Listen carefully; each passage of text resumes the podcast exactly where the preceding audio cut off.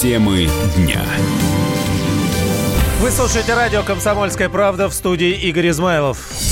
Хроники коронавируса. Кто бы мог подумать, что сюжет известного фильма «Терминал» может случиться произойти в реальной жизни, но это так. Десятки иностранцев сейчас рискуют провести долгие дни в ожидании окончания пандемии коронавируса и открытия границ в так называемой стерильной зоне московского Шереметьево, где бутылка воды 350 рублей, а ночь в отеле все 8 тысяч. Они застряли в нейтральной зоне аэропорта. Их страны сейчас закрыты, но и в Россию им нельзя нельзя. Карантин, рассказывает корреспондент комсомолки Дина Карпицкая десятки людей сидят в нейтральной зоне аэропорта Шереметьево по разным абсолютно причинам оказались там и не могут попасть ни домой, ни на территорию России, потому что у них нет ни документов, там, ни визы. Что такое вообще нейтральная зона? Это то место, когда мы выходим из самолета и доходим до таможни. Вот после таможни начинается территория России. А все, что до, это как бы ничья территория считается, да, вот э, транзит. Там нет никаких удобств абсолютно. Там бешеные цены в кафе. Чашка кофе там 350 рублей, стакан воды 350 рублей, бутылка воды. Вот в таком месте сейчас находятся десятки людей. Там есть китайцы, которые там какие-то перелеты не зависли. Там есть европейцы. И там даже была девушка из ДНР Анна Ильяшенко. То есть, когда закрыли авиасообщение, ей предложили лететь в Киев. Она не может лететь в Киев, потому что она в списке там этих неблагонадежных надежных, у нее там уголовное дело за терроризм. И она уговорила консульство российское разрешить ей вылететь в Москву. И когда она прилетела в Москву, ее не впустили, потому что у нее паспорт Украины и паспорт ДНР. Ну вот своей историей с комсомолкой поделилась невеста одного из застрявших мигрантов Ольга.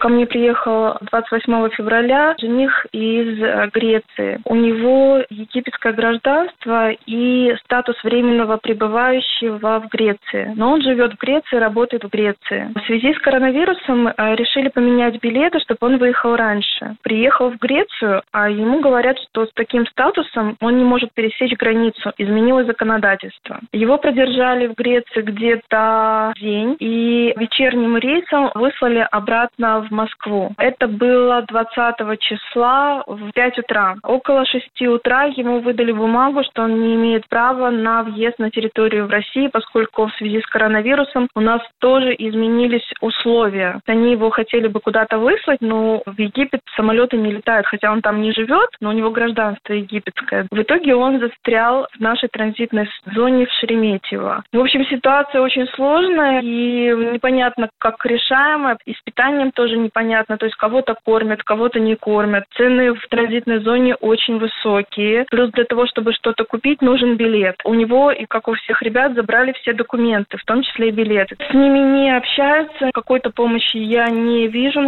В пресс-службе Шереметьево сказали, что в курсе ситуации. Питание и напитки представляются этим людям регулярно за счет авиакомпании. Счет у них теперь тоже со счетами собственной проблемы начались, поэтому что будет дальше, пока не очень понятно. Но проблема, говорят, решается на уровне внешнеполитических ведомств их государств.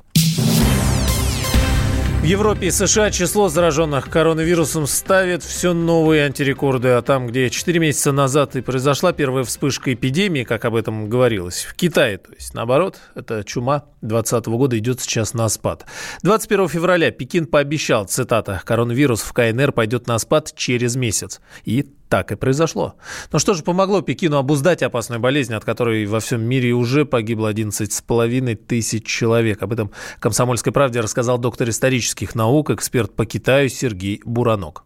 Я бы первым моментом выделил огромный китайский опыт борьбы с эпидемиями, как в 21 веке, всем известная типичная пневмония, сезонный грипп, так и более ранний. Э, коммунистическая партия Китая действительно накопила прецедентные знания, опыт мобилизации общества, ресурсов, и науки по борьбе с такими эпидемиями. И применение этого опыта мы видели на практике, по крайней мере, в течение последних двух месяцев. Второй фактор – это научная работа. Китай конца 80-х годов вкладывает огромные средства в научные разработки, в том числе и медицинские И с января 2020 года научная работа по разным направлениям, не только создание вакцины, которой пока до сих пор рабочей нет против коронавируса, но и о том, как выявлять это заболевание, какие меры будут более эффективными. Вели десятки институтов и университетов Поднебесной. И эта научная работа велась еще в одном очень важном направлении. Это в прогнозировании того, когда наступит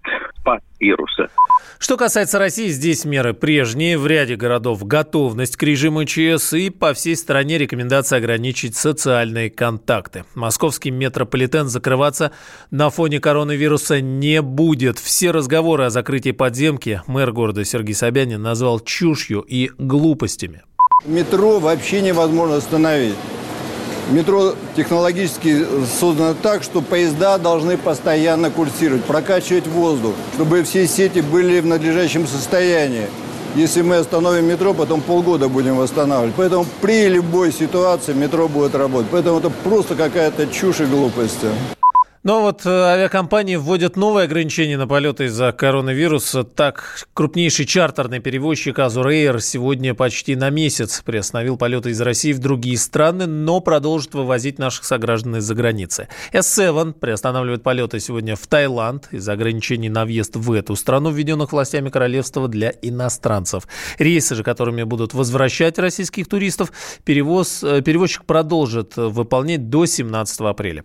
Аэрофлот сегодня прекращает полеты в Каир. До конца марта приостановит регулярные рейсы в Индию, Финляндию, Швецию, Азербайджан, Хорватию, Болгарию и Грецию.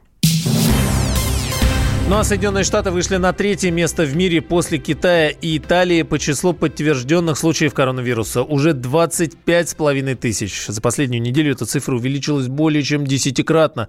Погибших более 300. Это данные Американского университета Джонсона Хопса, э, Джонса Хопкинса, который ведет подсчет федеральной и местной статистики. В Китае зарегистрировано свыше 81 тысячи заболевших, а в Италии свыше 53 тысяч. При этом Италия вышла на первое первое место, к сожалению, по летальным исходам, около 5 тысяч. Мы опросили жителей других стран, чтобы понять, как они переживают карантин. Я живу в Кыргызстане, в городе Бишкек. С 16 марта у нас а, в карантин отправили всех школьников и студентов. Остальные организации продолжают работать в штатном режиме. Некоторые компании по собственной инициативе отправляют сотрудников в карантин. Запрета выходить на улицу нет, только рекомендации. Общественный транспорт работает в штатном режиме и проводили его дезинфекцию. Насчет а, магазинов, да, люди начали активнее скупать продукты, но я не скажу, чтобы полки в магазинах были пустые. А также правительство ввело регулирование цен на продукты первой необходимости. А вот маски и антисептики, на них цены сильно повысили, и они в дефиците. На Шри-Ланке есть карантин. На сегодняшний день здесь закрыты все школы, на два месяца вообще все учебные заведения. Закрытый аэропорт на влет. А, работает только на вылет. Людей меньше, а, туристы, ну, многие, естественно, покинули страну. Пока ничего не закрывается, я имею в виду какие-то там общественные магазины и так далее, но кафе, рестораны потихоньку да, закрываются по требованию правительства и по собственному желанию. Местное население старается предохраняться, но это, конечно, выглядит все смешно, потому что маски здесь используются наряду с медицинскими и все остальные, и все, что можно приурочить к слову маска. Я живу в Австралии, в городе Мельбурн. Количество людей, заболевших с вирусом, коронавирусом у нас возрастает каждый день э, достаточно значительно. Люди, в общем-то, находятся в достаточно большой панике. Все начали быть в панике где-то недели, недели две назад, и, конечно, больше всего ощущаются панические атаки в магазинах и в, в аптеках, там, где люди скупают, в общем-то, все э, санитарные э, какие-то продукты, все обращают внимание на крах экономики, а, все очень сильно переживают, в общем-то, пытаются а, обдумать, каким образом, в какой валюте хранить деньги. Все думают, каким образом это повлияет на бизнес. Число заразившихся COVID-19 в мире сейчас почти 311 тысяч человек. 13 с лишним тысяч умерли, 95 тысяч выздоровели. Темы дня. Политика. Владимир Путин приехал в Японию на саммит большой... Экономика. Покупательная способность тех денег, которые вы... Аналитика. Что происходит правильно, а что происходит неправильно. Технологии. В последнее время все чаще говорят о мошенничестве с электронными подписями. Музыка. Всем привет! Вы слушаете «Мир музыки». Радио «Комсомольская правда». Слушает вся страна.